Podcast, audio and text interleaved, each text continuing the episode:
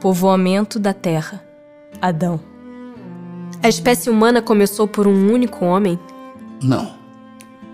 Aquele a quem chamais Adão não foi o primeiro, nem o único a povoar a terra.